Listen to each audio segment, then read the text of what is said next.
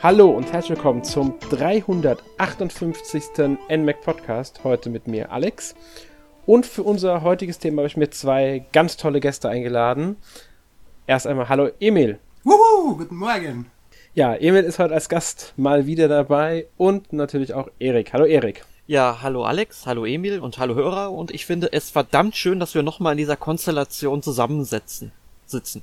Ja, ich eigentlich auch. Das ist lange nicht mehr gewesen. Wir haben vorher festgestellt, Dezember 2018. Mhm. Ich glaube, mein erster Podcast war sogar mit euch beiden hier fürs NMAC. Da war ich noch als Gast dabei. Oh, lange ist das, das war ja dann noch 2014, 14. 14, Na, aber- 14, meine Güte. War nicht Ja. der erste Bayonetta 2 mit mir? Nee, ich glaube, das war ähm, Phoenix Wright vs. Ace Attorney. Ich bin, ich bin irgendwas auf Okay. alle Fälle. Ich, ich weiß es gerade nicht mehr. Ähm, aber gut, kommen wir zum heutigen Thema. Heute wollen wir über das schöne Thema reden, dem wir den Titel geben PlayStation 5 und Xbox Series X eine Gefahr für die Nintendo Switch. Ja, ich denke mal, das sagt alles aus. Ähm, also wir reden darüber, ob die beiden neuen Konsolen von Sony und Microsoft der Switch und dem bisher eigentlich ziemlich großen Erfolg von der Switch gefährlich werden können, beziehungsweise inwieweit sie das können. Dazu jetzt erstmal die Frage an euch beiden. Also ich richte mich erstmal an Emil. Ja. Hast du eine der beiden Konsolen? Ich nehme Nein. an, wenn dann eher die Xbox als die Playstation bei Ja. dir. Gut, dann ähm, hast du schon viel mitgespielt oder bist bisher kaum dazu gekommen? Nein, ich habe keine von den beiden. Also, äh, Ach so, du hast keine. Mir, mir, da ich bin ja jetzt gerade erst umgezogen und habe sämtliches Geld in eine neue Wohnung gesteckt, ein neues Bad, neue Küche etc. Ich muss derzeit ein bisschen sparen. Und ich hole mir Okay, erst ich. einen Fernseher mit HDR, bevor ich mir HDR-Konsolen hole. Dabei bin ich mit meiner Xbox One X noch glücklich. Okay, verstehe ich. Das, das verstehe ich sehr gut. Den Fernseher habe ich zum Glück schon ein bis, bisschen länger. Äh, letztes Jahr oder so, glaube ich, irgendwann. Ähm, deswegen konnte ich da jetzt direkt bei einer PS5 zuschlagen. Äh, hatte mich ja auch lange genug darauf vorbereitet. Ich glaube, seit zwei Jahren oder so spare ich für die PS5. Also leg Geld dafür beiseite, immer wieder mal, damit ich sie mir dann auch wirklich kaufen kann, wenn sie erscheint. Entsprechend habe ich die PS5, habe auch schon ein paar Spiele gespielt und ein wenig ja, mich mit der Konsole beschäftigt. Erik, wie sieht's bei dir aus? Ja, seit ein paar Tagen steht bei mir die PlayStation 5 im Wohnzimmer herum, also hab mich Was auch ist schon mit euch los, Alm? sehr drauf gefreut. Allerdings muss ich halt sagen, wo ihr den Fernseher angesprochen habt, das ist bei mir eigentlich eine ein regelrechtes Verbrechen, was sich bei mir abspielt, denn ich habe meine PlayStation 5 tatsächlich noch an einen HD-Ready-Fernseher angeschlossen. Aber ich habe trotzdem sehr viel Uh. Spaß damit. Also ähm, mich stört das jetzt auch gar nicht. Also ich werde mir sicherlich irgendwann noch einen neuen Fernseher holen. Alleine schon, weil vorne der Empfänger vom Fernseher kaputt ist, sprich ich kann keine Fernbedienung benutzen. Ich muss also für ähm, laut und leise immer vorne zum Fernseher laufen. Das ist ganz schön nervig, kann ich euch sagen, auf Dauer. Aber 500 Euro für eine PS5 haben, aber nicht in der Lage, sich eine Universalfernbedienung zu kaufen. Das Nein, nein, nein, das, es geht nicht um die Fernbedienung. Wir haben so, also auch schon das ist probiert, der eine Fernbedienung anzuschließen. Infrarot-Receiver-Defekt, okay. Genau, der ist kaputt und ähm, ja, aber der Fernseher an sich tut es halt noch und deswegen haben wir den noch nicht ausgetauscht. Aber das wird irgendwann sicherlich passieren, damit ich die ganzen Spiele auch mal in 4K spielen kann. Ähm, ja, aber ich bin wirklich sehr, sehr zufrieden mit der Konsole bisher. Ist auch gar nicht so schlecht, weil ähm, die PlayStation 5 unterstützt ja sogar HDMI 2.1 und das hatten ja die meisten Fernseher, die vor diesem Jahr erschienen sind, noch überhaupt nicht. Ich glaube sogar dieses Jahr. nicht. Ich habe mal geguckt gehabt ähm, bei größeren Online-Händlern und äh, in der 55 Zoll Klasse gab es, glaube ich, nur zwei Fernseher, die HDR, ähm, 4K und ähm, HDMI 2.1 hatten. Nur Ja, aber du- zwei. Du brauchst ja 2.1 ja nur, wenn du Variable, Variable Refresh Rate verwenden willst und mehr als 60 FPS haben willst, oder? Also Ganz für, genau. für HDR und 4K und so reicht ja 2.0 genauso aus. Das genau, aber ich meine nur, ähm, wenn man halt zukunftsmäßig ausgerichtet sein soll, weil theoretisch kann die PS5 genauso wie die Xbox Series X ja die 120 FPS schaffen, wenn die Spiele darauf ausgelegt sind. Das wird erstmal, ich sag mal, also in zwei Jahren frühestens wird es die Spiele geben, die das auch, ich glaube, es gibt jetzt schon ein paar, aber halt immer mit Einschränkungen, dann hat es halt kein 4K mehr, sondern eine niedrigere Auflösung und so weiter und so fort. Ähm, es ist nur eine theoretische Sache gewesen, also dass halt jetzt die Fernseher erst kommen, die dann auch wirklich the theoretisch in der Zukunft das volle Nutzen aus äh, rausholen könnten. Ich habe auch keinen äh, 2.1er und brauchen halt auch nicht, weil, äh, wie gesagt, es wird eh noch nicht gescheit unterstützt.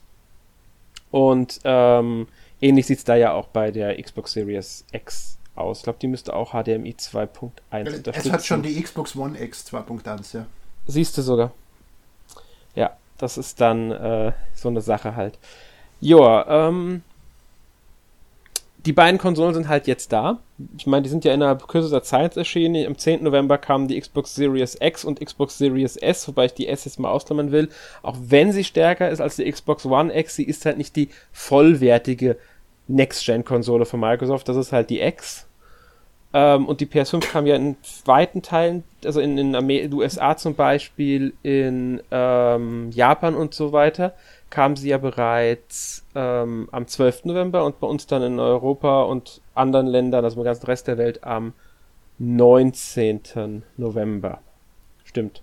War also das habe ich gar nicht mitgekriegt, dass Sony nicht in der Lage war, einen Global Launch auf die Reihe zu bringen. Ja, das haben sie von Anfang an so angekündigt gehabt.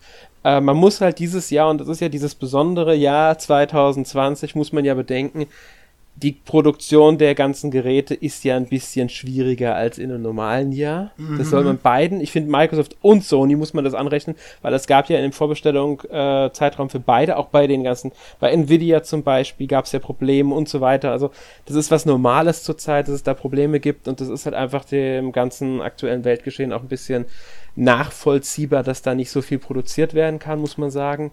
Ich habe vor fünfeinhalb Monaten meine Küche bestellt und der Geschirrspüler ist bis heute nicht da. Ja? Also es betrifft sämtliche Branchen. Ja, ganz genau. Filme werden verschoben, Spiele werden verschoben, Serien werden sogar abgesetzt, weil es sich nicht lohnt, die so lange über die Verträge so lange aufrecht zu erhalten, die dafür nötig sind. Ja, ja, ähm, das ist sehr traurig. Das betrifft mich und Emil ganz besonders immer sehr stark. Mich betrifft es auch bei. Es gibt einige Serien. Welche Serie ist bei euch, wenn ich mal fragen darf? Glow. Glow, ach stimmt, ja, Glow war ja auch dabei. Ah, ja. Ja, es gibt, es sind ein paar sehr. Netflix gerade besonders ist da ähm, am Absetzen gewesen, aber es sind nicht die einzigen. Ja, es ist halt ein bisschen problematisch und deswegen denke ich mal, war bei Sony auch dieser zweigeteilte ähm, Launch, weil ähm, man halt sicher gehen wollte, dass man in den Regionen jeweils die Konsolen bereitstellen kann. Ja, es ist ja allgemein schon Haben schwer, aber nicht nach selbst wenn du es produzieren kannst, das global zu verteilen. Da ist ja schon das nächste genau. Problem, ne? Da kommt auch noch dazu, kann es global verteilt werden, weil Logistik muss ja mitspielen und so weiter und das ist ja auch alles ein bisschen eingeschränkter jetzt zur Zeit. Deswegen, sie haben halt ganz klar gesagt, okay, wir teilen das lieber um eine, mit einer Woche Verzögerung auf. Fand ich jetzt echt gar nicht gesagt, gar nicht so schlimm. Dadurch waren einige Fehler, die die Leute in den also anderen Regionen hatten, schon behoben, als wir sie bekommen haben. Es gab zum Beispiel auf der PS5 einen Datenbankfehler, der passieren konnte ähm, beim Runterladen von bestimmten Spielen oder sogar beim Spielen, beim Ruhemodus, der konnte, dadurch musstest du die Konsole komplett neu aufsetzen. Das ähm, ist jetzt gab, mit Modern Warfare das Problem, oder? Mit Call of Duty. Nee, das gab's, zu, das, das äh, Datenbankproblem gab es, wenn du PS Plus Spiele runterlässt. Das konnte bei Demon's so passieren, es konnte beim Ruhe. Es gab verschiedene, es gab, ist ähm, vorwiegend bei Spider-Man Remastered, glaube ich, aufgetreten. Weil es war ja auch das Problem, ähm, dass du die PS5-Version runterladen wolltest und er dann die PS4-Version runtergeladen und gestartet hat. So das irgendwie. passiert immer noch. Ah, das passiert immer noch. Aber okay. das kann immer noch passieren. Was du meinst mit dem Call of Duty Problem ist, ja? dass in der Download-Liste die Dinger hängen geblieben sind und der Download einfach nicht fertiggestellt werden konnte. Also dass im Grunde mhm. die PlayStation angenommen hat, es läuft ein Download, der Download wurde aber gar nicht durchgeführt, weil er gar nicht da war. Du konntest ihn weder abbrechen noch beenden. Auch das hat, war nicht behebbar. Der Fehler ist aber durch, durch die letzte Firmware jetzt behoben. Also auch das okay. ist jetzt behoben. Da können wir halt froh sein, dass wir später dran sind, weil wir diese Probleme gar nicht erst bekommen haben. Ähm, also gab es halt diese Kinderkrankheiten, die die Konsolen einfach haben. Die werden sie ja noch die nächsten paar Monate haben. Ich denke auch, beide, das wird, ist einfach normal bei sowas. Wenn man Erstkörper von einer Konsole ist, muss man damit rechnen, dass man für ähm, den höchsten Preis, den der Konsole wahrscheinlich jemals kosten wird, in dem Zeitraum, den die Konsole existiert, außer es kommt eine Revision. Oder Scalper. Bekommt man. Hä? Oder Scalper, die Was? sie auf Ebay um 150, äh, um 1500 verkaufen, anstatt um 500. Ja. Es gab noch höhere Preise. Ich weiß, ich weiß. Also deswegen, also ich muss sagen, die Preise waren echt übel. Ähm, auf jeden Fall, ähm, dass man dann halt die Konsolen nicht 100% fertig bekommt, äh, beziehungsweise dann noch Fehler zeigen, die einfach im Testgebiet, ähm, in den Testumgebungen der Hersteller gar nicht gefunden werden können. Das ist normal, weil manchmal ist es wirklich nur dann eine oder zwei Konsolen von 100, die das betrifft und zack, hast ein Problem, weil das findest du einfach gar nicht. Ähm, so viel dazu, also die Konsolen sind jetzt da, aber wir wollen ja drüber reden, sind sie eine Gefahr für die Switch? Das könnte man jetzt ganz einfach beantworten. Sind wir der Meinung oder nicht, aber darum geht es ja gar ja, nicht. Wir ich, ich bin hauptsächlich dafür da, mich zu beschweren, dass man dieses Gedankenspiel überhaupt so weit geführt hat, dass man einen Podcast drüber macht, weil nein, Nein, nein, nein, nein, nein. Damit kommst du aber auch zu dem, was ich dazu sage. Ich bin auch der Meinung, nein. Ähm, das ist halt, ähm, weil sie eine ganz andere Zielgruppe hat. Und das ist genau der nächste Punkt. Erstmal, aber bevor wir dazu kommen, möchte ich sagen, Nintendo hat sich dieses Jahr zurückgenommen, tatsächlich sogar. Ähm, Normalerweise war es, es war früher oft so, wenn eine neue Konsole von einem Konkurrenten gestartet ist, dann hat die and, der andere Konsolenhersteller oder die anderen beiden versucht, möglichst ein starkes Programm dagegen zu stellen an Spielen. Mhm. Das war üblich. Man hatte halt versucht, eine große Marke oder so zu platzieren. Das ist dieses Jahr nur halbwegs bei Nintendo der Fall. Man hat ähm, Hyrule, Warrior, Hyrule Warriors Zeit der Verheerung dagegen gestellt. In erster Linie. Und Mario Pikmin 3 Deluxe vielleicht. Ja, Mario Kart Live kann man noch dazu zählen, Pikmin 3 Deluxe ein bisschen. Vielleicht noch Super Mario 3D All-Stars, aber das ist eigentlich schon zu lange draußen, das kann man nicht mehr so 100% zählen. Mhm. Ähm, Nintendo muss man jetzt sagen, dieses Jahr überhaupt zurück. Also diese monatliche Blockbuster-Raushau-Strategie, die sie die ersten drei Jahre der Switch geführt haben, ist heuer komplett weg was ja, sich angeblich nächstes Jahr ja glücklicherweise wieder ändern soll. Schauen ja, wir mal. Man muss halt ja, natürlich auch hier sagen, auch das ist wieder der ganzen Corona-Situation geschuldet. Klar, genau. Ähm, aber wenn man mal zurückblickt auf die Wii, die hatte ja 2008 ja auch ein recht schwaches Jahr in der zweiten Jahreshälfte. Und mhm. wenn wir mal zurückdenken, dann wissen wir, nach 2009 äh, ging es dann auf der Wii dann doch noch mal ordentlich ab bis 2012. Und ich denke mal, das wird bei der Switch auch so passieren können. Also da mache ich mir eigentlich keine auch Sorgen. Ich mir auch nicht. Und wie du schon gesagt hast, ähm, wir haben dieses Corona-Jahr. Ich bin, ich bin persönlich davon überzeugt, dass ähm, Super Mario ähm, 3D World, diese Neuauflage, die sie im Februar bringen, eigentlich schon für dieses Jahr geplant war. Mhm. Ich, ich bin davon überzeugt, dass die spätestens Ende November, wenn nicht sogar noch äh, Anfang Dezember, hätte die erscheinen sollen.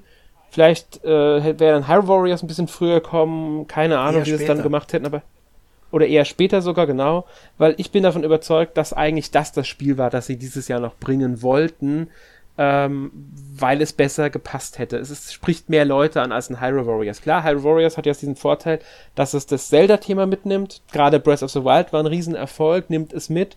Es soll jetzt auch ein bisschen anders sein als typisch, also es ist der erste Warriors-Teil. Es soll beides vereinen. Hat, habt ja ähm, Sören auch bei uns im Test auf der Seite geschrieben. Und ähm, deswegen kann man schon hinnehmen, weil es sich, denke ich mal, gerade dadurch, dass es eine Breath of the Wild Verbindung gibt, nochmal auch an Leute richtet, die jetzt nicht unbedingt mit Warriors bisher äh, Verbindung hatten. Wobei ja Hyrule Warriors schon Leute angezogen hat, der das erste, ähm, die vorher mit dem Genre überhaupt nichts am Hut hatten.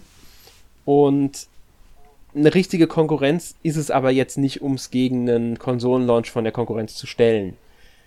Richtig, es, es war also, ja allgemein geplant, jetzt das, das vierte Quartal oder auch das dritte Quartal eine komplette Mario Celebration zu machen mit der Eröffnung der Universal Studios, mit zwei verschiedenen Mario-Titel, drei Mario-Titel, weil das 35 Mario, wie heißt das Ding? Das, das, was man mit Nintendo Switch Online gratis kriegt, gehört ja genauso dazu. Super Mario Bros. 35. Genau, und, und irgendwie ist das alles in sich zusammengebrochen durch Corona, habe ich so das ja. Gefühl. Mhm. Habe ich auch das Gefühl. Und ähm, ich könnte mir nicht vorstellen, dass Hyrule Warriors eigentlich für den Februar geplant war, weil da steht das 35-jährige Zelda-Jubiläum an. Richtig. Deswegen und hat sich denke, mein Gedanke geändert, dass Breath of the Wild 2 der heilige Weihnachtstitel war, weil da war ja längere Zeit ja. der Überzeugung, bis sie dann realisiert haben, nächstes Jahr ist Zelda-Jubiläum. Mhm. Genau deswegen, also ich, ich, ich denke, dass sie da einfach verschieben mussten aber da stellt sich noch die Frage, schadet es Nintendo wirklich, dass sie jetzt nicht das große, starke, ich nenne es jetzt wirklich nochmal Gegenprogramm zu den Konsolenlaunch haben oder nicht? Ich bin der Meinung, nein, weil Nintendo braucht überhaupt nicht gegen die anderen beiden Konsolen irgendwas anzusetzen, weil der ganze, die ganze Ausrüstung der Konsole ja was ganz anderes ist. Ja, also ich denke. Switch. Erik? Ja? Ja, also ich denke mal, wenn du die Konsole schon hast, also die Switch, dann ähm, ist es vielleicht ein Dämpfer, wenn du halt nur Hyrule Warriors hast und jetzt vielleicht auch nicht unbedingt so ein großer Musou-Fan bist, also wie das Spielprinzip davon heißt. Wenn du jetzt eine Konsole neu kaufen willst, dann ist es dir eigentlich total egal. Wenn du eine Switch noch nicht hast, dann holst du dir natürlich direkt mal so Titel wie Breath of the Wild oder Mario Kart 8 Deluxe. Ja, also du hast da schon eine sehr große Auswahl, aus der du da schöpfen kannst. Also du findest da definitiv was. Und deswegen muss man halt immer gucken, hat man jetzt eine Konsole schon oder will man die sich jetzt erst jetzt zulegen. Ne?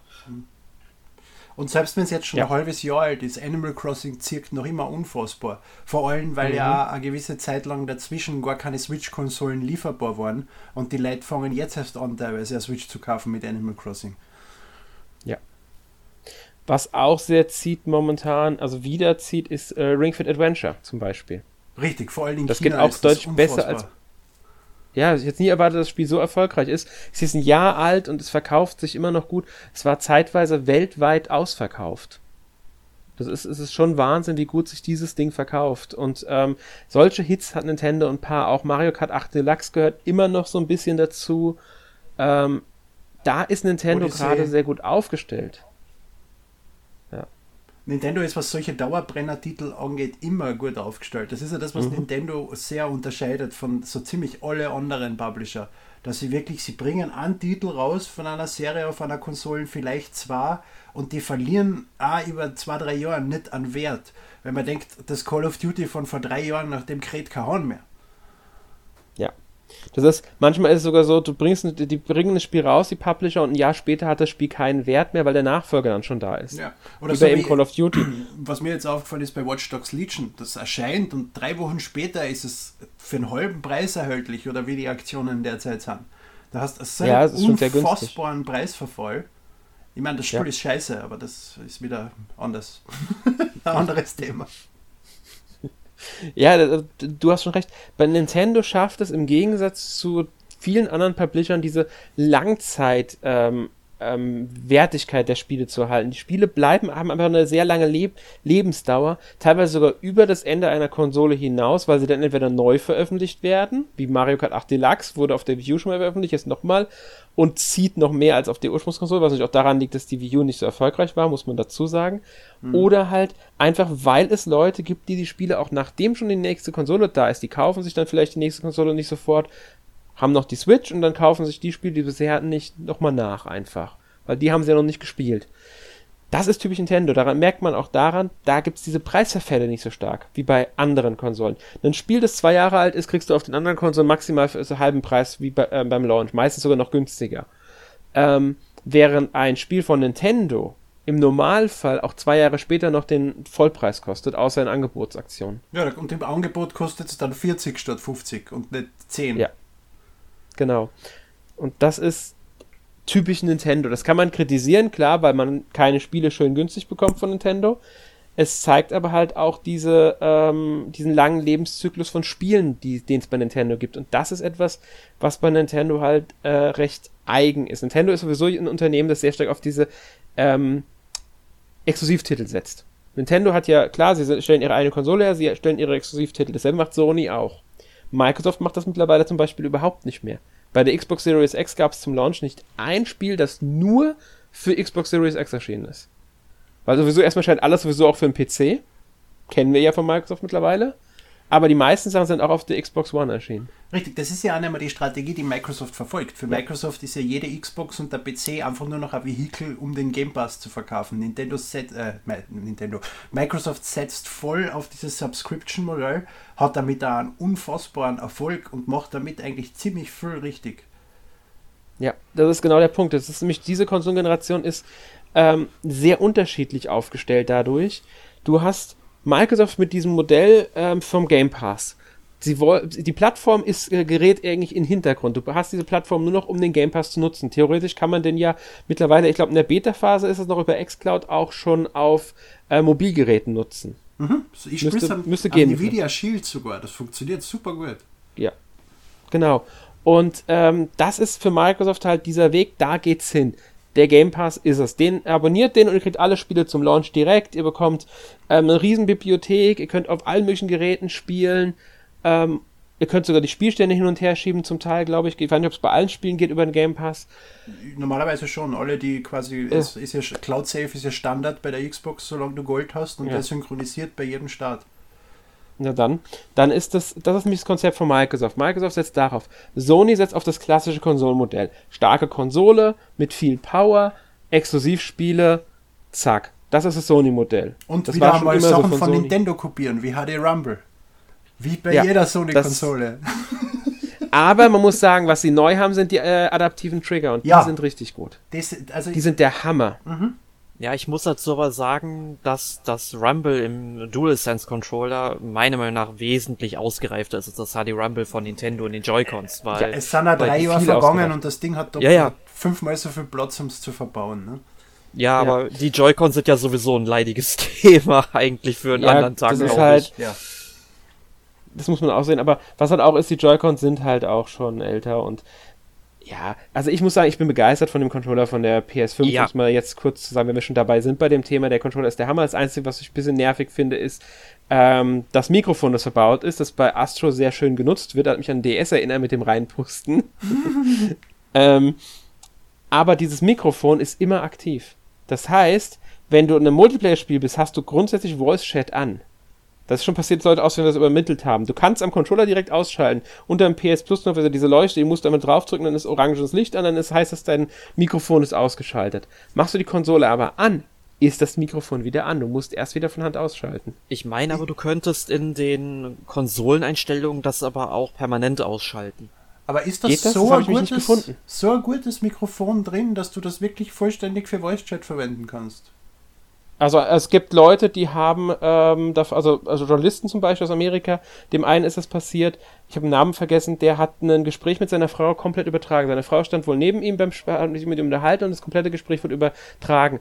Man merkt wohl dann teilweise, je nachdem, ob die Person weiter weg ist, aber es wird schon wohl schon recht gut übertragen für Voice Chat. Also besonders für den, der Spieler soll wohl recht gut verstehen, zu verstehen sein. Okay. Ich habe es noch nicht ausprobiert, den kann ich nicht beurteilen selbst, aber ähm, was ich so gelesen habe, soll das recht gut funktionieren.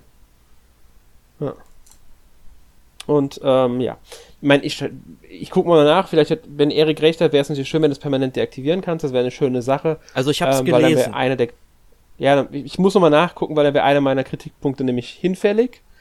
Ähm, aber das ist auch das Einzige. Ich meine, gut, ich spiele nicht online, deswegen betrifft es mich jetzt Eben, nicht. Das ist genauso bei mir der Fall. Ja, aber da könnte man ja jetzt wieder argumentieren, gleich wie bei Kinect, dass Sony immer zuhört.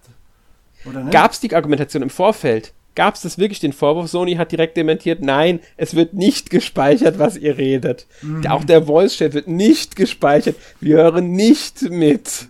Sie mussten es direkt dementieren. Logisch, bei Kinect gab es den Vorwurf, bei den Google-Sachen, äh, den Amazon-Sachen, Alexa und wie das ganze Zeug halt. Wie, wie heißt das Zeug von Google? Ich weiß es gar nicht. Google da wird's ja immer, den Vorwurf gibt es ja immer bei solchen Geräten, dass mitgehört wird. Es gab ja auch schon Fälle, in denen sowas halbwegs äh, aufgefallen ist, dass dann doch irgendwie was äh, aufgezeichnet wurde, aber das sind andere Themen, da wollen wir jetzt gar nicht so sehr drauf eingehen. Ähm, wir haben jetzt über die Strategien der beiden, der Konsolenhersteller gesprochen, von Microsoft und von Sony, die ja sehr unterschiedlich sind. Nintendo ist da so ein Sonderfall. Sie haben zwar eine ähnliche Strategie wie Sony mit den Exklusivtiteln, aber sie setzen nicht auf die möglichst starke Konsole, sie setzen auf Innovation. Und das ist ja bei der Switch das Mobile, das Mitnehmen, also dieser Hybridfaktor. Und damit haben sie wiederum diesen Alleinstellungsmerkmal. Und dazu kommt bei ihnen der Alleinstellungsmerkmal ihrer Marken. Weil Nintendo hat einfach diese unglaublich starken Marken. Zelda, Mario, Pokémon, mit der, mittlerweile sogar Animal Crossing, muss man in einem Anzug mit denen nennen. Mhm. Weil äh, New Horizons ist ja durch die Decke gegangen bei den Verkaufszahlen. Ja, aber äh, ja. Animal Crossing war, ich habe damals beim GameStop gearbeitet, wo das für den DS erschienen ist, das ist damals auch weggegangen wie warme Semmeln. Also, aber, ja, ist, aber New Horizons hat jetzt noch einmal wirklich, wirklich aufgeholt ja. und einiges verkauft, ja. Und da war sicher ja, ich meine, weil Corona hilfreich dafür. Weil viele daheim ja. gesessen sind, nicht gewusst haben, was sie tun. Und da ist Animal Crossing das perfekte Spiel dafür. Mhm, ganz genau. Und das ist eben der Punkt. Bei, ähm, beim DS war es, es war ein erfolgreiches Spiel, keine Frage.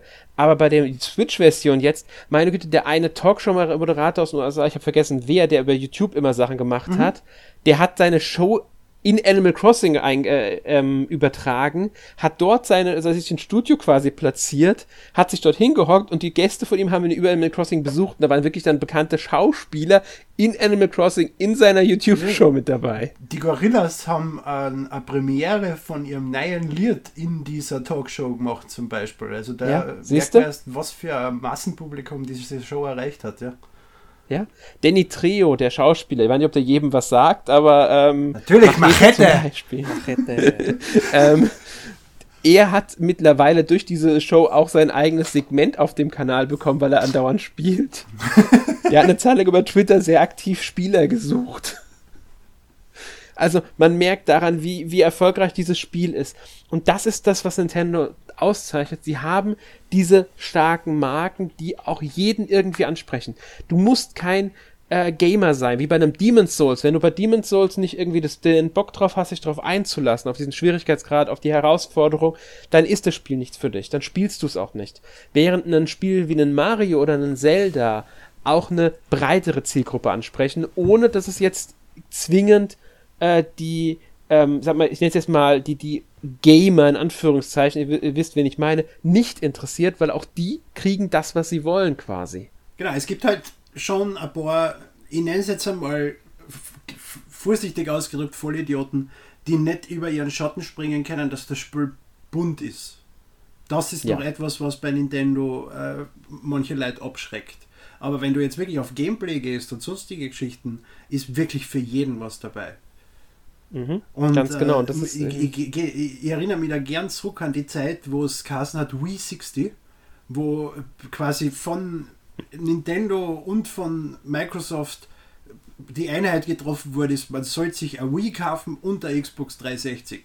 Weil auf der einen gibt es die geilen Nintendo-Spiele und auf der anderen gibt es die Third-Party-Spiele. Und die Strategie ist meines Erachtens nach noch immer valid. Sei es jetzt eine Xbox oder sei es eine Playstation, die Switch als Zweitkonsole oder die andere Konsole als Zweitkonsole zu haben, spricht überhaupt nichts dagegen, weil du hast komplett unterschiedliche Spiele auf beide Varianten, weil du dafür die Third-Party-Games auf der Switch nicht wirklich kriegst, die du auf die anderen Konsolen hast. Ganz genau. Und das ist eben der Punkt, warum die Switch so eine, diese besondere Stellung hat. Man merkt ja auch, dass Nintendo und Microsoft immer noch sich sehr gut verstehen untereinander. Ich sag nur Ori and the Blind Forest, Ori and the Will of the Wisps oder halt Banjo-Kazooie in Smash Bros.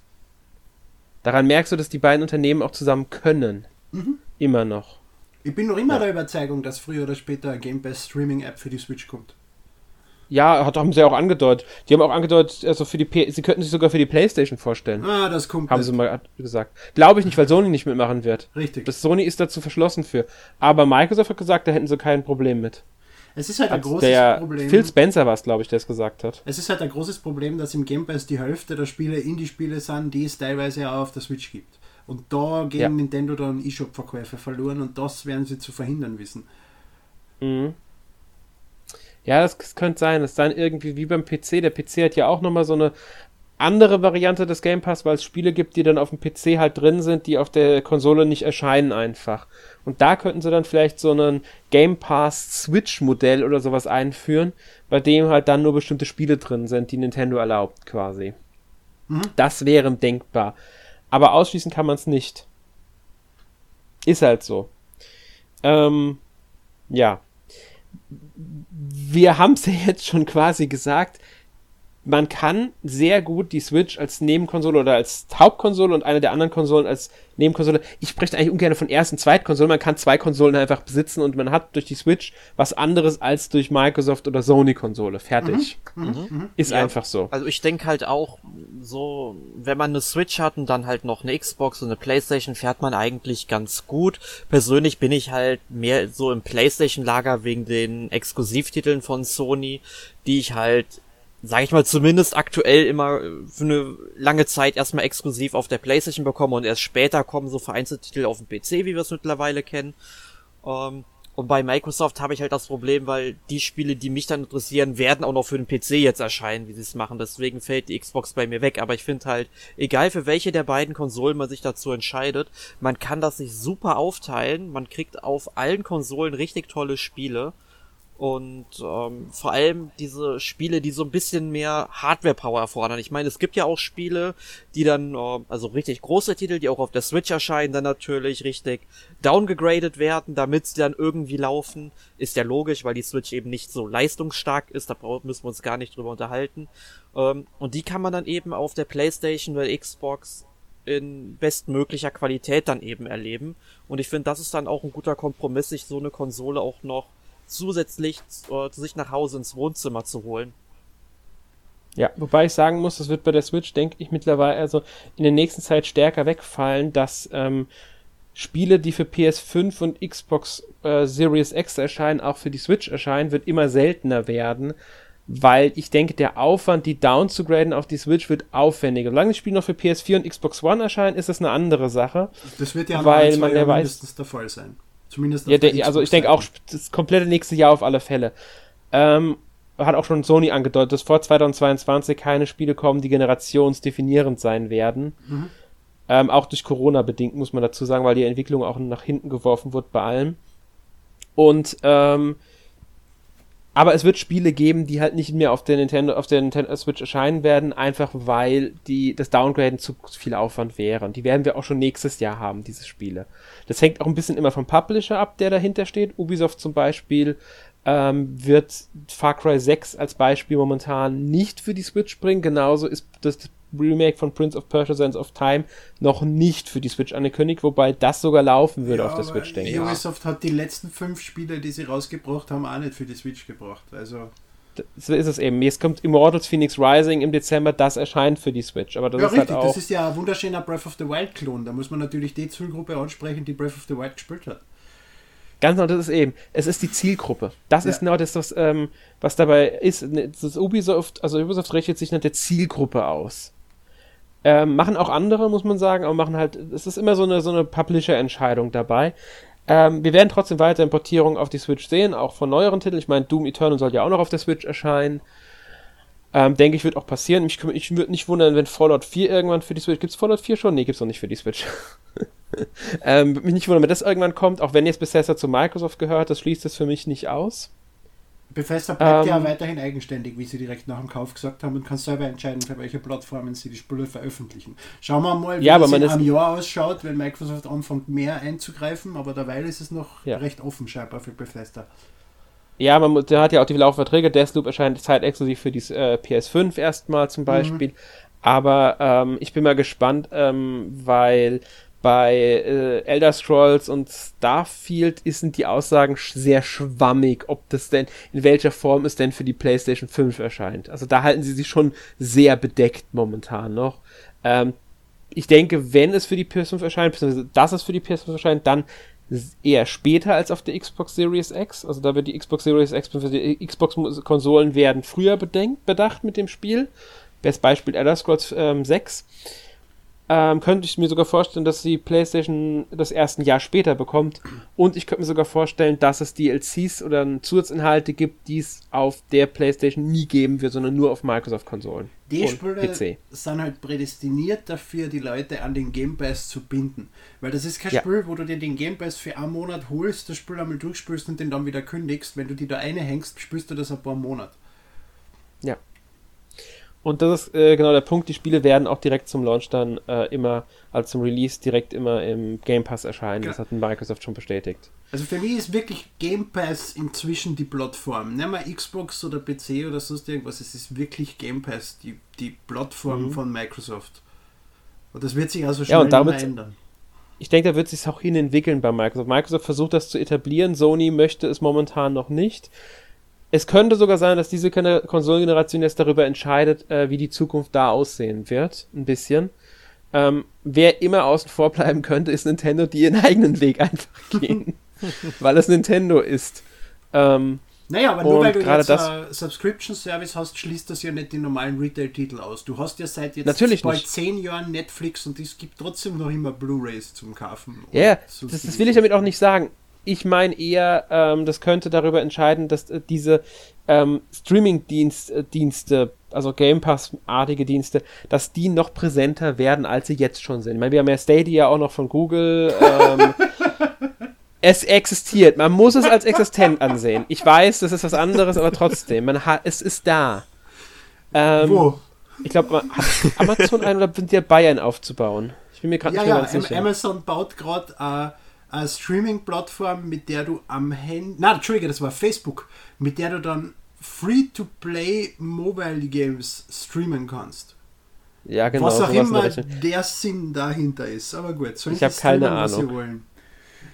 Auf jeden Fall, ähm, ich denke, wenn das jetzt mit, der, mit dem Game Pass so erfolgreich ist, wie äh, wirklich weiter erfolgreich bleibt, könnte ich mir vorstellen, dass auch irgendwann Sony auf den Zug aufspringt und sagt, sie bringen so ein ähnliches Modell. Bisher wollen sie es ja angeblich nicht. Das haben ja PS und das, könnt, das ist ja schon sowas ähnliches. Du hast ja eine Library halt nur aus ältere Spiele. Logisch. Die du so spielst. es ist, Es ist noch es ist was ähnliches, aber noch nicht 100% so. Ähm, und ähm, ich meine nur, dass halt man die Richtung der, äh, das könnte sich mit langsam wandeln in dieser Konsolengeneration. Hängt viel davon ab, wie lange wird die Konsolengeneration bestehen, wie erfolgreich sind die Konsolen letztlich, das kann man ja alles noch nicht absehen. Ähm, man weiß, dass die PlayStation 5 in Japan deutlich besser gestaltet ist als die Xbox Series X, aber das ist keine große ja, Überraschung. Ja, das ist in Japan wirklich keine, ähm, Mir ja, wundert, keine dass sie überhaupt in Japan noch launchen, aber gut. Also sie hat sich immerhin, ähm, ich glaube, ähm, oh Gott, waren es 13.000? Ich weiß es gar nicht uh, mehr. What the fuck? Also das in dem ja Zeitraum. Mehr, als sie 360er Lifetime verkauft haben, bitte. Also in der, ich glaube, in der Launchwoche müssten um die 13.000 Xbox und ich glaube, waren es über 100.000 oder so? Ja, oder über 200.000 es waren über 100, ich glaube 130, 140.000 PlayStation 5. Ja, irgendwie sowas, mhm. genau, PlayStation 5s. Ähm, das also deutlich mehr. echt angenehm an japanischen Markt, dass du da wirklich auf, die, auf das Stück genau Zahlen kriegst. Das kriegst du sonst ja. nirgends. Das finde ich auch sehr, sehr angenehm. Aber gut, Microsoft hat irgendwann beschlossen, auch gar keine Zahlen mehr bekannt zu geben, deswegen weiß man bei denen ja sowieso nicht so genau, wie es aussieht. Sony gibt ja wenigstens in Geschäftsberichten noch was arg bekannt und so Nintendo ja auch. Dadurch wissen wir, dass die Switch sehr, sehr erfolgreich ist bei den Verkaufszahlen. Mhm. Äh, und die auch sehr stabil sind. Also es verkauft sich ja immer noch sehr gut, die Switch. Ähm, trotz der Lieferengpässe, die es jetzt im, dieses Jahr gab, halt durch die bedingte Situation, die wir ja kennen. Vielleicht auch ähm, deswegen. Man kennt ja das Prinzip der künstlichen Knappheit und so, ne? Ja, ich, ich will jetzt Nintendo klar. nicht vorwerfen, dass sie das absichtlich zurückgehalten haben, das bezweifle ich sehr stark, aber ich das auch. System funktioniert grundsätzlich. Ne? Ja. Ähm, ich bin mir ich bin gar nicht sicher. Ich habe letztens gelesen, die neuen Zahlen von der Switch, die lagen, glaube ich, recht hoch. Ich glaube, die ist es jetzt die dritt erfolgreichste oder die zweite erfolgreichste Heimkonsole mittlerweile? Ich bin mir gerade nicht mehr ganz sicher. Ja, nicht, aber ich bin mir ein, inzwischen ist es schon Nummer zwei. Ich glaube nämlich auch, dass er eher Nummer 2 ist. Werden, du sagen? Nee, Nummer 1 ist es noch nicht. Ähm, ähm, das steht immer noch. Ja, also momentan liegt es, glaube ich, bei irgendwas knapp unter 70 Millionen müssten es sein. Stand Ende September. Was also dürfte sie 70 wahrscheinlich schon geknackt haben. Man muss halt sagen, inklusive natürlich Switch Lite. Die muss mit, ist mit Klar. reingerechnet worden. Klar. Aber die zählt ja auch dazu. Ja. Auch wenn sie den ähm, Fernsehmodus nicht unterstützt. Ist es die Switch. Und in Zukunft dann mit der Switch Pro. Das ist genau die Frage. Wird es die Switch Pro geben oder nicht? Das ist, das ist so eine Sache. Hm. Was meinst du, Erik? Wird es eine Switch Pro geben? Das, das, ist eine wirklich sehr, sehr schwierige Frage, aber ich glaube tatsächlich eher nicht. Ich glaube eher, dass wir irgendwann in ja, drei Jahren vielleicht einen Switch-Nachfolger bekommen werden, der dann aber mhm. im Grunde genauso funktioniert wie die Switch jetzt, weil das Konzept wirklich angenommen wird und dass das und dass die Konsole eben mit allen Switch-Spielen kompatibel ist, die jetzt erschienen sind. Das könnte ich mir vorstellen, dass Nintendo auch weiterhin dann auf Cartridges setzt ist eine schöne Sache. Also das könnte ich mir vorstellen, aber ich glaube halt irgendwie nicht, dass sie jetzt noch eine Pro raushauen wollen, weil man muss ja auch mal in die Vergangenheit gucken, so mit DSi und New 3DS und so weiter. Das waren zwar auch schöne ähm, Hardware-Stücke, aber was kam denn für die Konsolen dann halt an exklusiver Software halt? Und das war halt sehr, sehr überschaubar. Und ich glaube, ein drittes Mal will Nintendo sowas nicht machen dann. Aber das, ja, gut, man muss aber jetzt wurscht, wie viel, Hard wie viel Software dafür rauskommt. Wichtig ist, wie viele Konsolen sie verkauft haben. Und New 3DS haben sie mehr als genug verkauft. Ja. Das ist nämlich genau der Punkt. Du musst auch hier die, ähm, mal die PS4 Pro und die Xbox äh, One X dir angucken. Die hatten mhm. überhaupt keine Exklusivspiele. Ähm, die Spiele haben einfach nur einen Modus erhalten, in dem sie dann besser liefen oder hübscher aussahen oder was weiß ich, höhere FPS, äh, höhere Auflösung, äh, solche Sachen halt bekommen haben. HDR haben teilweise nur Spiele mit der PS4 Pro Unterstützung, nicht mit der normalen PS4, einige. Nicht alle, muss man dazu sagen. Ähm, und, und das. Ja? Ja, und das?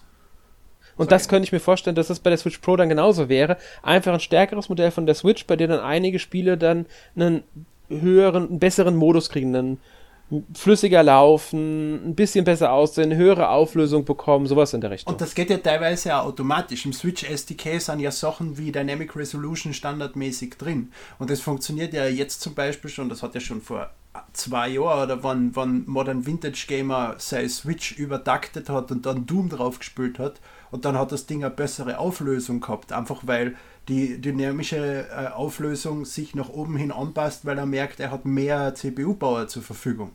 Das heißt, du musst da teilweise die Spüle nicht einmal patchen. Ja. Genau, und das ist nämlich der Punkt dabei. Ich denke nicht, dass Nintendo dann wieder den Weg gehen würde, um Exklusivtitel rauszubringen für das Gerät, weil das haben sie gemerkt, das funktioniert nicht. Sie müssten das Gerät anders verkaufen. Es wäre halt wirklich wie bei Xbox One X und PS4 Pro, man bringt ein stärkeres Modell und kriegt Vorteile dadurch. Und dann könnte ich mir sogar vorstellen, dass sie tatsächlich versuchen, bis an die 4K zu gehen bei neuen Spielen mhm. und auch so Sachen wie HDR oder sonst irgendwie solche Spielereien anzubieten. Und, und 1080p im ja. Handheld-Modus, allein das ist schon ein ja. unfassbarer Verkaufsschlager und da kann nicht einmal Erik widersprechen, weil er regt sich regelmäßig über die 27p auf, wenn ich es noch richtig im Kopf habe. Mhm. Die Auflösung nicht unbedingt. Mich, mich regt es halt nur auf, dass manchmal die Schrift halt viel zu klein ist und zu verkrüppelt ist. Das ist mhm. eher das Problem, aber das ist nicht unbedingt auf die Auflösung zurückzuführen. Ich meine, hallo, nee. ich habe meine PlayStation 5 an einem HD-Ready-Fernseher angeschlossen, Emil. Da habe ich auch 720p. Aber eben, aber die Spiele ja, sind ja schon bereit für 1080p im Docked-Modus. Dementsprechend die ja. im Handheld-Modus auf die Grafik zu bringen, die sie auf der normalen Switch im Docked-Modus haben, ist null Problem. Und mhm. allein ja, da kann die Switch Pro schon großartig davon profitieren. Mhm. Und Nintendo wäre, wenn sie nächstes Jahr, sagen wir, ums Weihnachtsgeschäft rum, eine Switch Pro bringen, dann ist die Xbox One, äh, Xbox Series X und die PS5 sind schon ein Jahr draußen. Nintendo wäre mit dem, mit dem Konsolenstart, auch wenn es nur eine verbesserte Version wäre, alleine. Und sie könnten bestimmt auch ein paar ähm, Switch-Besitzer unter den Leuten natürlich, die jetzt äh, auch höhere Sachen haben wollen, nicht die normalen Nutzer, dazu bringen sie ihre Switch durch eine Pro auszutauschen. Mhm. Das würden sie bestimmt auch solche Leute finden dafür. Das, das ist, glaube ich, sogar die größere Zielgruppe als neue Käufer. Ja, glaube ich auch.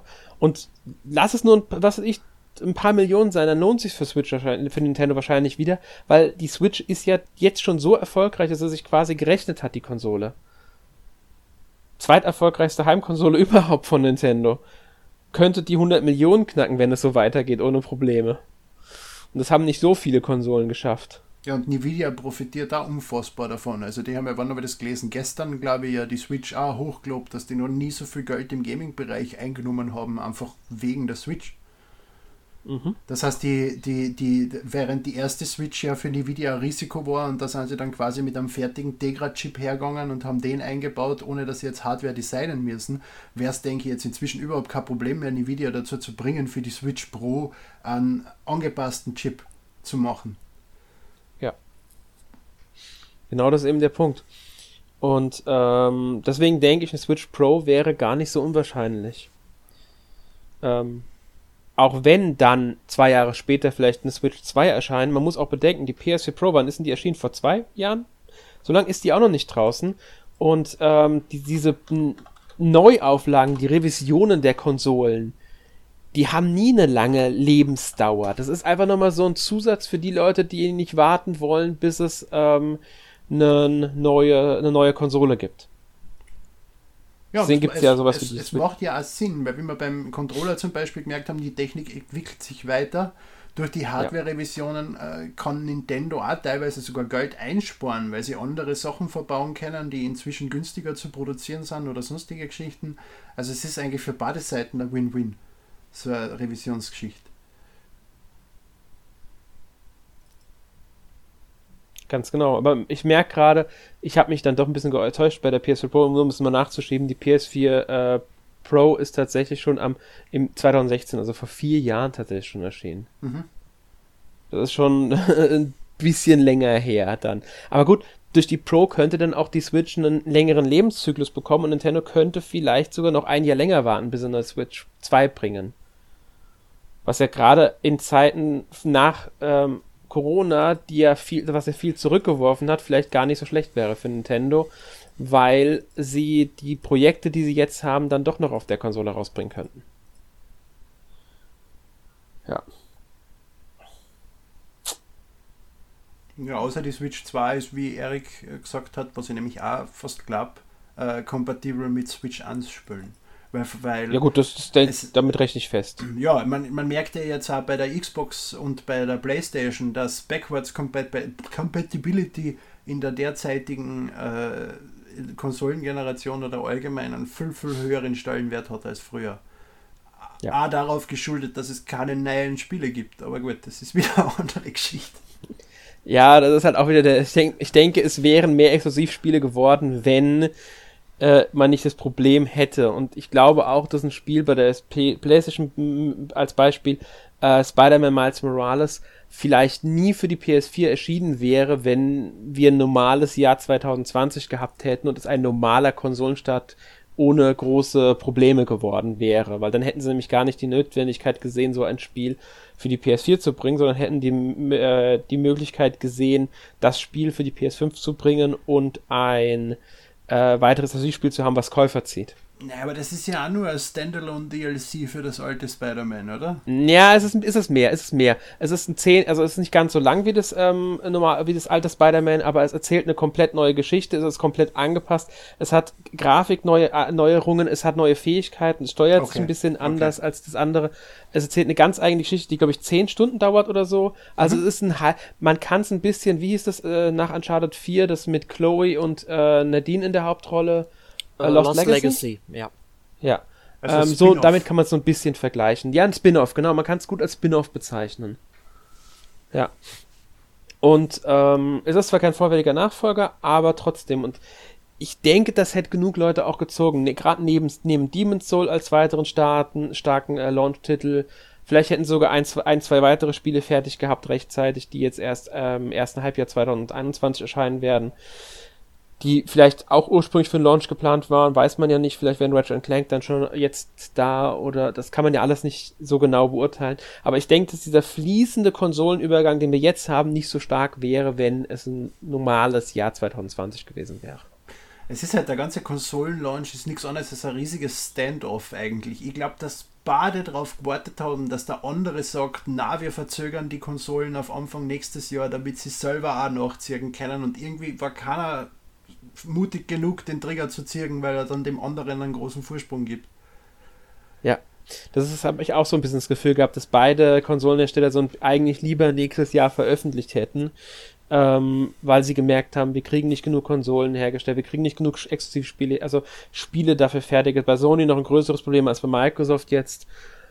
Ähm, ich denke schon, dass sie das beide eigentlich vielleicht intern sogar diskutiert haben, sich aber dazu entschieden haben, nein, wir können A, die Konkurrenz nicht diesen Vorlauf lassen und B, wir können die Spieler nicht länger warten lassen, weil die halt einfach danach gelächzt haben nach den neuen Konsolen. Richtig, und die, die Rufschädigung der Konsolen, selbst wenn jetzt beide ein halbes Jahr später erscheinen, ist trotzdem schon nicht besonders gut. Ne? Aber wenn es die genau. Leute dann trotzdem kaufen, sie haben eine negative Einstellung gegenüber dem Brand. Genau, und das ist das, was verhindert werden sollte dabei. Und ähm, dieser softe Übergang wird sogar eher von vielen positiv aufgenommen, weil sie sind nicht gezwungen, sich sofort die neue Konsole zu kaufen, um jetzt alle Spiele spielen zu können. Ähm, das gefällt vielen und so weiter. Das ist halt, das spielt gerade Microsoft ein bisschen in die Hände mit ihrem Game Pass-Modell, mhm. aber auch Sony, weil sie halt außer Demon's Souls eigentlich kein richtiges, also gut, Astros Playroom, was ja auf jeder PS5 vorinstalliert ist, aber sonst haben sie ja eigentlich kein richtiges Spiel, was nur auf der PS5 erscheint. Ja, dieses komische Autospiel ist ja auch verschoben worden, gell? Äh, Destruction All-Stars. Ja, irgend sowas, ja. Ja, genau, kommt Ende Februar und für alle PS Plus-Mitglieder direkt kostenlos zum Ach so. Launch. Das heißt, man, wo ich es mir das erste Mal angeschaut habe, habe ich mir gedacht, das Spiel schaut nicht gut aus. Das ist jetzt so ziemlich die Bestätigung für mich, dass das Spiel nicht gut sein wird, wenn sie es verschenken. Naja die Leute, die kein PS Plus haben und es haben wollen, müssen immerhin 70 Euro zahlen. Aber ich glaube, das Spiel ist rein online und du brauchst PS Plus, um es spielen zu können. Also irgendwie ist es ein bisschen seltsam. Du kannst aber immer noch bei, ähm, äh, bei Amazon vorbestellen. Okay. Das ist wirklich Für 70 seltsam. Euro. Also es ist alles ein bisschen seltsam mit dem Spiel. Ähm, aber gut, vielleicht haben sie die Hoffnung so ein bisschen, dass es äh, ähnlich wie bei Rocket League und Fall Guys ausgeht, dass ähm, die sind ja auch beide direkt zum Launch bei PS Plus gewesen und, gewesen und wurden Riesenhits. Allerdings muss man da sagen, es waren Indie-Spiele mit sehr simplen Spielprinzipen. Da muss man jetzt abwarten, ob Destruction All-Stars das dann auch erfüllen kann. Ist das eigentlich, hat das mit Destruction Derby zu tun? Also ist das eine Fortsetzung von der Reihe oder ist das Ich- einfach nur Destruction im Namen? Ich weiß es nicht. Vom Prinzip her könnte es schon ein bisschen, geht schon ein bisschen in die Richtung, weil man fährt ja in diese Arena, man macht, muss die Autos der Gegner kaputt machen und ähm, überleben. Allerdings kann man halt auch aus seinem Auto aussteigen, wenn sein zerstört ist, kann man rumlaufen und das Auto vom anderen klauen. Ähm, aber es geht schon so ein bisschen in die Destruction Derby Richtung, finde ich. Das Also war teilweise zumindest. Und die tut's mir leid. Das ist eine der wenigen Reihen auf der PS1, die ich gespielt habe. Oh, die habe ich sehr gerne gespielt. Ich habe Destruction Derby so gerne gespielt auf der PS1 damals. das waren einfach richtig gut. Es war, war so gut damals. Ja. Aber gut, jetzt haben wir eigentlich soweit über alles geredet. Kommen wir mal zu so unseren abschließenden Worten. Ich meine, wir haben ja schon gesagt, Eman und ich eigentlich, dass wir nicht dran glauben, dass es für die ähm, Switch ein Problem darstellt, dass neuen Konsolen da sind. Erik, siehst du das auch so oder meinst du eher, dass es Nintendo doch ein klein wenig zumindest schaden könnte? Also auf keinen Fall wird es Nintendo viel schaden, denn Nintendo ist eigentlich, was die eigenen Marken angeht, viel zu einzigartig. Die haben sich in den letzten 30, 40 Jahren so viele starke Marken wie Mario, Zelda und so weiter aufgebaut oder dieses Jahr Animal Crossing mal wieder geht ab durch die Decke. Also da wird es sowohl Microsoft als auch Sony schwer haben, gegenzuhalten. Ähm, aber ich finde, allein jetzt aus Hardware-Sicht finde ich PlayStation, also die PlayStation 5 zumindest, jetzt wesentlich interessanter, allein natürlich auch vom Controller her. Und man bekommt natürlich auch eine ganz andere Spiele, äh, Spieleauswahl. Also sowas wie Demon's Souls oder ja gut, Demon's Souls ist jetzt das einzige PlayStation 5 Exklusivtitel, ne? Ja, aber es ist auch nur ein Remake. Ja, schon, aber trotzdem. Es ist halt ein Exklusivtitel für die PS5 in dieser Form, auch wenn es ein Remake ist. Ähm, es ist halt eine ganz andere Spieleauswahl, das muss man halt sagen. Du musst dich auf was ganz anderes einlassen. Ich meine, Sackboy A Big Adventure ist im Grunde sowas wie Super Mario 3D World, einfach mit einem anderen Skin und ein paar anderen Ideen noch dabei. Ähm, Und weniger Qualität. auch das will ich gar nicht sagen. Also es ist ein sehr, sehr gutes Jump'n'Run. Also ich habe es in den letzten Tagen sehr, sehr viel gespielt. Ähm, Naja, Ja, kommt es an die Qualität von einem Super Mario Spiel ran? Weil Super Mario hat ja wirklich ja, äh, äh, wirklich, wirklich, äh, mir fällt das richtige Wort nicht ein, sagen wir mal, gute Qualität. Also sie bemühen sich wirklich und es passen viele Kleinigkeiten und sonstige Geschichten, während man bei vielen anderen Jump'n'Runs zwar wirklich gute Spiele hat, aber einfach trotzdem Sachen drin sind, die du bei Nintendo in der Form so nicht vorkommen würden. also du kannst es jetzt nicht mit dem ähm, Genre Primus Mario Odyssey vergleichen. Also Ja. das, ist, das funktioniert nicht. Aber ich finde, es kommt an 3D World schon sehr nah ran, muss man Okay, sagen. okay. Also das hat, es hat mich wirklich überrascht, wie, wie gut es mir gefällt, muss ich sagen. Ne? Und ich meine, wenn du jetzt zum Beispiel keinen Bock auf Mario hast, weil du dich mit Mario irgendwie nicht identifizieren kannst, wenn du dich nicht wie so ein pummeliger, schnauzbärtiger Kleppner fühlen willst und stattdessen lieber irgendwie so ein Beuteljunge sein willst, der, der, der gefüllt ist mit Füllmaterial. Dann, Wer nicht als Kleppner spielen will, sondern als Müllsack. Ja, genau. Da ist Oder wenn du alle Mario-Spiele schon gespielt hast. Ja. Ja, eben. Oder wenn dir zum Beispiel eine Serie bei Nintendo äh, zum Halse raushängt, weil du viele Mechaniken einfach kennst, auch wenn immer mal wieder was Neues dabei ist. Dann schaust du halt einfach mal bei der Konkurrenz und ich finde, da, da hast du einfach gute Alternativen. Klar, PlayStation 5 ist jetzt neu, PlayStation 5 Exklusivtitel gibt's jetzt halt noch nicht so viele, aber du kannst natürlich auf die ganze PlayStation 4 Bibliothek zurückgreifen und äh, sowas wie Uncharted findest du halt nicht auf der Switch. Ne? Und äh, musst du halt abwägen, was dich halt mehr anspricht, aber ich finde beide äh, Konsolen tun sich halt eigentlich nichts, weil die Spielauswahl, wie gesagt, viel zu unterschiedlich ist und du auf beiden Konsolen dann wirklich gut unterhalten wirst, aber in abweichender Form. Stimme ich dir zu. Ähm, ich denke auch nicht, dass Nintendo sehr stark darunter leidet. Es könnte sein, dass im Weihnachtsgeschäft vielleicht ein paar weniger Switch-Konsolen abgesetzt werden, ein paar weniger Spiele für die Switch, weil es halt einfach die Leute gibt, die sich die PS5 bzw. die Xbox Series X gekauft haben, die sich eher darauf konzentrieren wollen, bzw. Geld da rein investiert haben, vielleicht sogar schon ein vorab Weihnachtsgeschenk bekommen haben oder aber, es halt dann zu Weihnachten äh, bekommen. Aber ich glaube hier tatsächlich, weil äh, beide Konsolen ja restlos ausverkauft sind momentan ähm, und du eine Switch, glaube ich, soweit noch bekommst, aktuell könnte, könnten die Leute, die jetzt keine neue Konsole bekommen haben, unbedingt eine neue Konsole wollen, jetzt noch keine Switch haben. Davon könnte Nintendo wiederum profitieren, glaube ja. ich tatsächlich. Nintendo wird überhaupt viel davon profitieren, genau. dass die Switch gerade einmal die Hälfte kostet von den anderen Konsolen. Nicht ganz, es ist ein bisschen mehr, das ist mir bewusst, aber äh, die Switch macht damit eher zum Zweitkauf oder zu einem Gelegenheitskauf, den du dir kaufst, wenn du jetzt drei Wochen Urlaub hast oder sowas und du willst irgendwas Neues haben, holst du dir eher Konsolen um 300 Euro als eine um 500 Euro.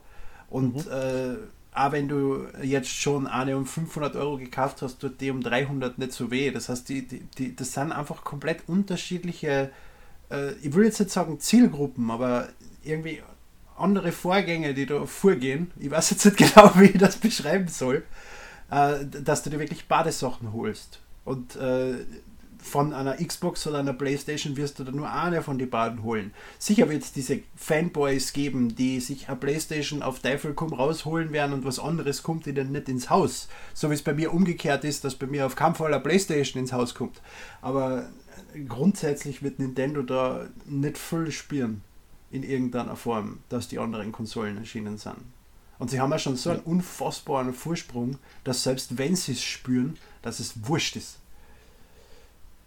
Genau, und ich denke auch, dass Nintendo äh, weiterhin sich sehr gut, also die Switch sich sehr gut verkaufen wird. Ähm, wenn ich jetzt im, wenn es, lass das dritte Quartal jetzt wegen den beiden Konsolen minimal schlechter sein als das Quartal davor oder das Quartal danach. Aber spätestens Anfang nächsten Jahres ziehen die Verkäufe dann vielleicht wieder an.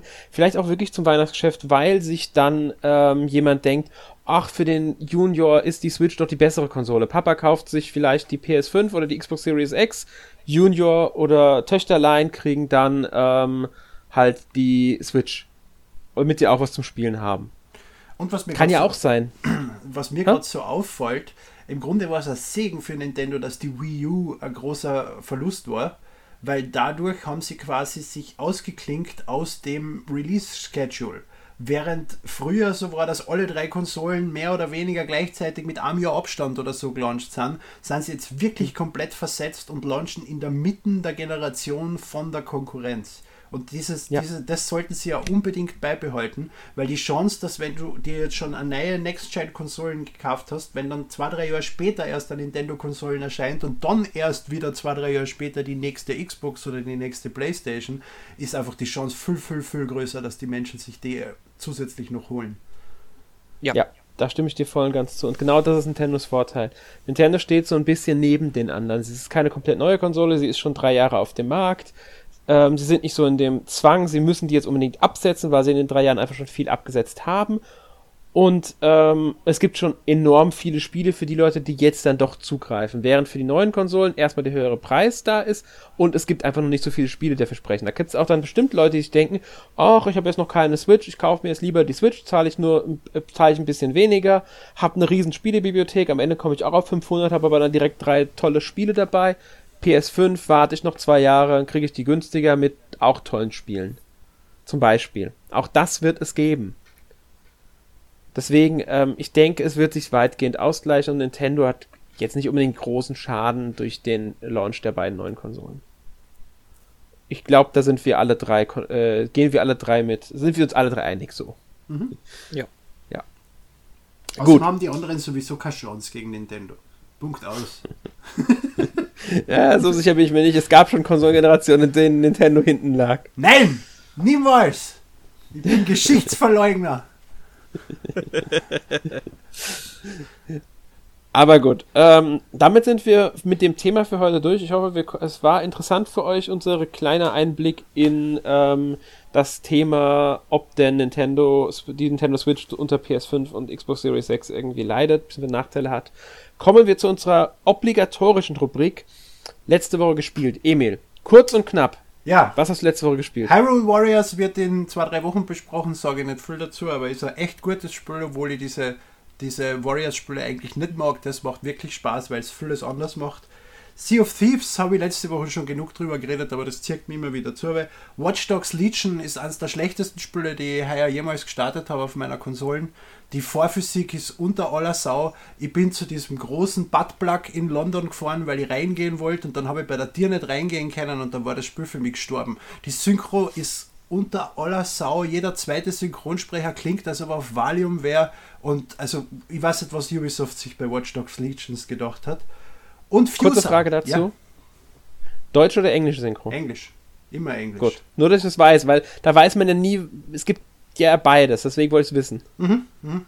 Na, aber okay. es ist, das Spiel hat einfach so viele Charaktere, dass sie einfach teilweise, glaube ich, die Putzfrau vom Nebenraum geholt haben, so von wegen, schau, der Charakter hat nur fünf Lines, bitte sprich das kurz ein. Und das macht mich mhm. einfach wahnsinnig beim Spielen.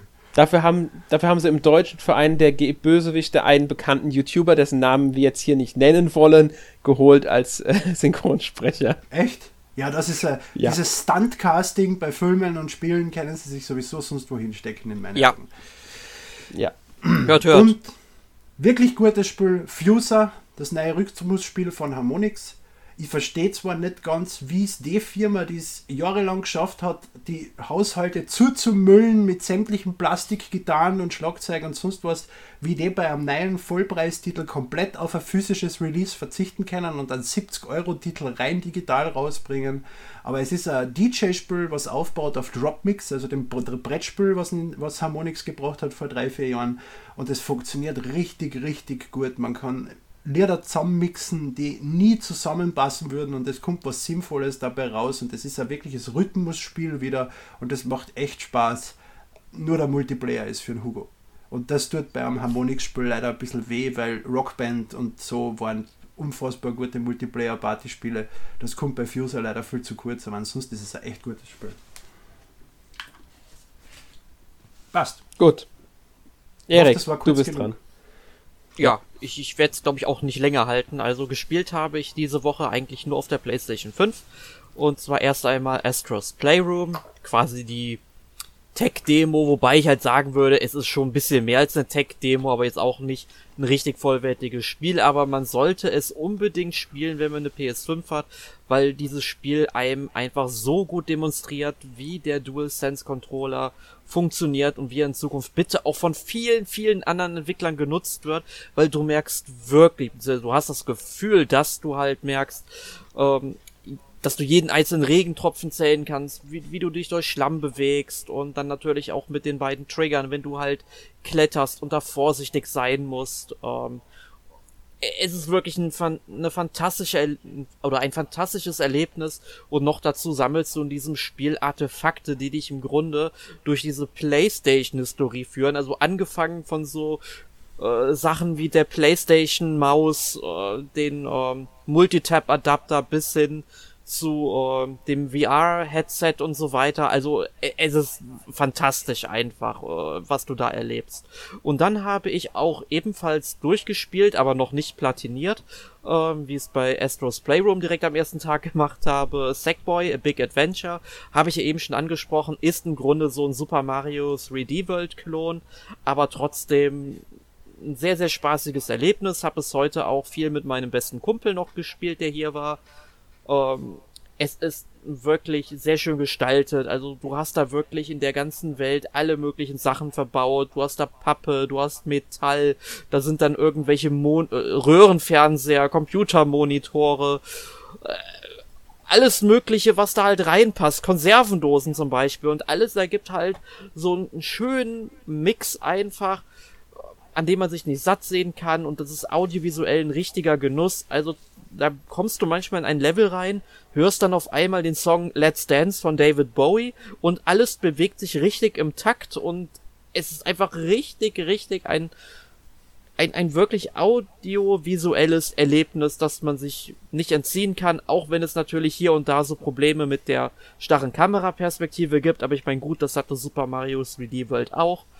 Ähm, und dass der Charakter sich ein kleines bisschen träge steuert, aber das ist etwas, woran man sich halt mit der Zeit dann auch gewöhnt und die Sprünge besser abschätzen kann. Aber ha, wie gesagt. Sowas hättest du bei Mario zum Beispiel nicht. Ach, das muss ich kurz was einwerfen. diese träge Steuerung von Sackboy gab es schon in Little Big Planet Spielen. Das ist, irgendwie gehört das zum Konzept von diesem Charakter. Warum auch immer. Ja, stimmt, ja, hast recht. Ja, die, die habe ich leider nicht gespielt. Da hatte ich auch schon gelesen, dass die aber in Sackboy schon ein bisschen besser sein soll. Ähm, ich glaube, für, für mich ist es halt so, er könnte eigentlich wirklich einen kleinen Tacken schneller laufen oder vielleicht einen kleinen Tacken höher mhm. springen. Mhm. Aber wenn man sich da einmal dran gewöhnt hat, das wird mit der Zeit immer besser. Aber das macht dann halt diese starre Kameraperspektive dann nicht besser, wenn du halt manchmal nicht abschätzen kannst, ähm, wo der Charakter jetzt landet, wenn du gesprungen bist. Ähm, aber das ist halt ein allgemeines Problem von, von dieser Kamera und nicht von dem Spiel an sich. Ne? Aber das ist ein ja. reines Jump'n'Run. Also das hat nicht wie äh, Little Big Planet irgendwie einen Editor, mit dem du wieder selber Sachen basteln kannst. So, nein, nein, es ist, es ist okay. wirklich ein richtiges Jump'n'Run. Das Einzige, was du halt ähm, so machen kannst, ähm, du, du kannst halt dein Kostüm selbst zusammenstellen. Du schaltest halt Sachen frei mhm. und sowas. Da hört die Kreativität dann aber auch schon auf danach. Okay. Ja. Sind auch nicht mehr die Entwickler, sind nicht mehr Media Molecule, die sind Klar, ja jetzt ja. mittlerweile mhm. bei ähm, ähm, Dreams das sind jetzt müsste, wer war das Sumo? Digital, glaube ich. Genau, Sumo Digital waren jetzt es, für verantwortlich. Es war ja Little Big Planet 3 schon von Sumo Digital. Ah, siehst du, wusste ich gar nicht mehr. Das ist auch schon, das ist auch schon ein paar Jährchen her mittlerweile, Little Big Planet 3. Mhm. Ähm, gut, jetzt komme ich, denke ich mal dran, oder bist du bist fertig, Erik? Ich, ich, ich bin fertig, ja, jetzt äh, hau du ja. raus, was du noch gespielt hast. Gut. Ähm, ich habe auch Astros Playroom gespielt, als allererst auf der PS5. Ich bin auch sehr angetan von dem Spiel. Klar, es ist ein kleines Spielchen. Ich sehe es halt als ich sehe es nicht als nur ähm, nettes, äh, ne, nette Tech-Demo, ich sehe es wirklich als kleines Spiel, was sehr kostenlos als Konsolenbeilage dabei mhm. ist. Ähm, ich finde es auch umfangmäßig dafür komplett in Ordnung. Es hat mir richtig viel Spaß gemacht. Ich habe es noch nicht platiniert, aber es hat gerade das Gefühl, was der Controller alles kann, richtig, richtig toll. Danach habe ich mir so gedacht, als ich fertig war, jetzt würde ich aber gerne noch so zwei, drei Welten mehr haben. Würde ich auch noch spielen. Ähm, also von den Entwicklern, die dürfen gerne auch für die PS5 ein vollwertiges äh, umfangreiches Jump'n'Run entwickeln, das dann auch alle Features so nutzt, wie es Astro nutzt. Ja, auch gerne mit dann Astro als Charakter, bitte. Der ist toll. Gerne, gerne mit Astro als Charakter, ähm, in etwas mehr Story vielleicht oder so noch einbauen. Oder was weiß ich, ein paar mehr Mechaniken auch. Wobei ich auch da finde, da haben schon sehr viel drin, aber ähm, gerne mehr davon. Äh, dann habe ich Assassin's Creed Valhalla gespielt auf der PS5 auch. Ähm, ist halt Assassin's Creed. Muss man, glaube ich, nicht viel zu sagen. Mir gefällt es bisher sehr gut. Aber ich habe ja auch Odyssey mit weit, über 100 äh, Stunden, ich glaube, es könnte sogar eigentlich auf 200 gekommen bin, ich weiß gar nicht, durchplatiniert. Äh, ähm, ob ich bei Halla genauso viel spiele, wird sich noch zeigen müssen. Mir macht es bisher aber richtig viel Spaß. Dann Demon's Souls habe ich mich rangewagt tatsächlich. Und wie gut warst du? Ich, äh, ich bin noch im ähm, ersten, wie nennen sich die, ich war Level nenne ich es jetzt mal, Tore von bla bla bla. Ich habe mir den Namen jetzt gerade nicht gemerkt. Ich, muss, ich bin kurz vorm ersten Bossgegner, kann man so sagen. Also nicht der Tutorial-Bossgegner, bei dem man ja quasi sowieso stirbt, außer man ist gut genug und kennt das Spiel. Ähm, den, man, äh, vor dem ersten richtigen Bossgegner bin ich jetzt genau davor quasi. Ähm, hab gerade das Tor von äh, das Tor geöffnet und ähm, bin dann aber noch zurück in Nexus, weil ich ja aufhören musste. Wir mussten ja, da haben wir ja Podcast. ähm, und ich musste ja vorher noch was anderes erledigen, deswegen ähm, ja, also ich habe es wirklich heute noch mal so weit, ein bisschen weiter gespielt gehabt, als ich äh, und ja. Gut, bin sehr angetan, muss ich sagen. Überraschend, ich bin erst einmal gestorben. Woo! Hätte ich nicht gedacht, dass ich so, dann doch, äh, und das war ein Gegner, bei dem ich dann gar nicht mehr versucht habe, weil das irgendwie ein roter Ritter war und ich gemerkt habe, gegen den habe ich noch keine Chance. Der hat mich so locker platt gemacht, da habe ich gesagt, nee, da gehe ich jetzt nicht lang, das ist eine alternative Route, die, die kann ich später nochmal hingehen, wenn ich ein bisschen aufgelevelt habe. Äh, ich gehe jetzt die normale Route, gucke mich da ein bisschen um und ähm, ja. Finde, so schlecht habe ich mich, glaube ich, dann gar nicht angestellt. Ich denke mal, es wird noch schwerer. Also, ähm, ich sehe es immer noch als Lernlevel für mich ein bisschen, auch wenn das Tutorial-Level vorher schon war. Ähm, bin jetzt mal auf den ersten Bosskampf dann gespannt. Ja, und dann habe ich noch ähm, Bugsnacks gespielt ist ja auch für die PS4, PS5 erschienen. PS Plus Mitglieder kriegen es ja für die PS5 momentan kostenlos. Wie gesagt, probiere ich mal aus. Ähm, man kann es eigentlich mit Pokémon Snap vergleichen. Also man spielt uh. einen Journalisten, der auf eine Insel kommt. Auf der Insel sind diese Bugsnacks, also Käfer, Lebewesen, die aussehen wie Snacks, fliegende Pizzen, äh, Würmer, die wie Hotdogs aussehen, Burger, die durch die Gegend ah, laufen. Das ist dieses Spiel mit diesem unfassbar seltsamen Trailer in der PS5-Vorstellung, oder? Wo ich mir gedacht habe, was soll denn das sein? Ganz genau. Ja, das sind ja. die Entwickler, die übrigens Octodad auch entwickelt haben. Ah, okay. Ja. Ähm, es macht wirklich Spaß. Also, ähm, man ist halt auf der Insel, um da einen Bericht zu machen, aber die, die man eigentlich interviewen wollte, ist verschwunden. Die haben sich alle deswegen zerstritten und so. Und jetzt ist quasi die Aufgabe einmal, man soll halt diese ganzen Tiere ähm, fotografieren und scannen, damit man sie in seinem Notizbuch hat. Auch fangen muss man sie dafür jeweils einmalig. Außerdem haben die ganzen Bewohner auf der Insel Aufgaben für einen. Meistens geht es darum, dass man halt ihnen auch was zu essen geben soll. Man muss ihnen auch was zu essen geben. Witzig, wenn sie dann, äh, sagen wir, die essen eine Fritine, das sind so Spinnenwesen, die Pommes darstellen. Dann verwandelt sich ein Körperteil ähm, in eine Pommes. Dann haben die aber eine Pommeshand oder einen Pommesarm oder sowas. Und das ist halt ganz witzig, weil dann verwandeln die sich halt. Also es ist jetzt kein groß anspruchsvolles Spiel oder so, aber es ist, es ist witzig, es ist ähm, schön umgesetzt. Also ein wirklich schöner kleiner Indie-Titel. Mehr, äh, besser als ich erwartet habe tatsächlich. Und Sony Hat mich überrascht bisher. Ja. Und ähm, ja, das war's aber dann, was ich gespielt habe auf der PS5 und äh, alles andere lasse ich jetzt mal außen vor, sonst wird es dauert das heute noch zu lange, weil ich habe auch noch ein bisschen Switch gespielt gehabt.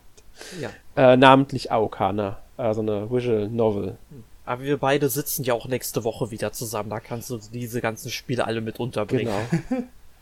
Ja, und oder halt die Spiele, die ich bis dahin gespielt habe. Also, aber gut. Ähm, gut, so viel dazu. Ich denke, wir sind damit dann fertig und wie du schon gesagt hast, wir beide sitzen nächste Woche wieder zusammen, Erik. Bei welchem Thema denn?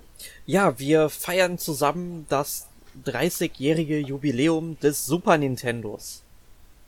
Oh. Genau.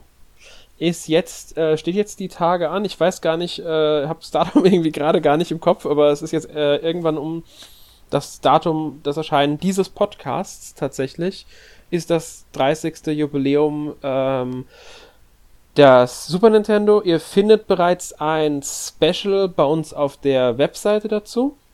Und in ein paar Tagen nach Erscheinen des Podcasts wird auch eine Top 30 Liste erscheinen, wie wir sie im September bereits für den Game Boy gebracht haben, mit den von der Redaktion gewählten Top 30 Super Nintendo Spielen. Naja, der Super Nintendo nach welchem Datum orientiert sich eigentlich? Weil der ist ja in, in Japan am gestern, also am 21. November erschienen, also gestern zu dem Zeitpunkt, wann wir das jetzt gerade aufnehmen.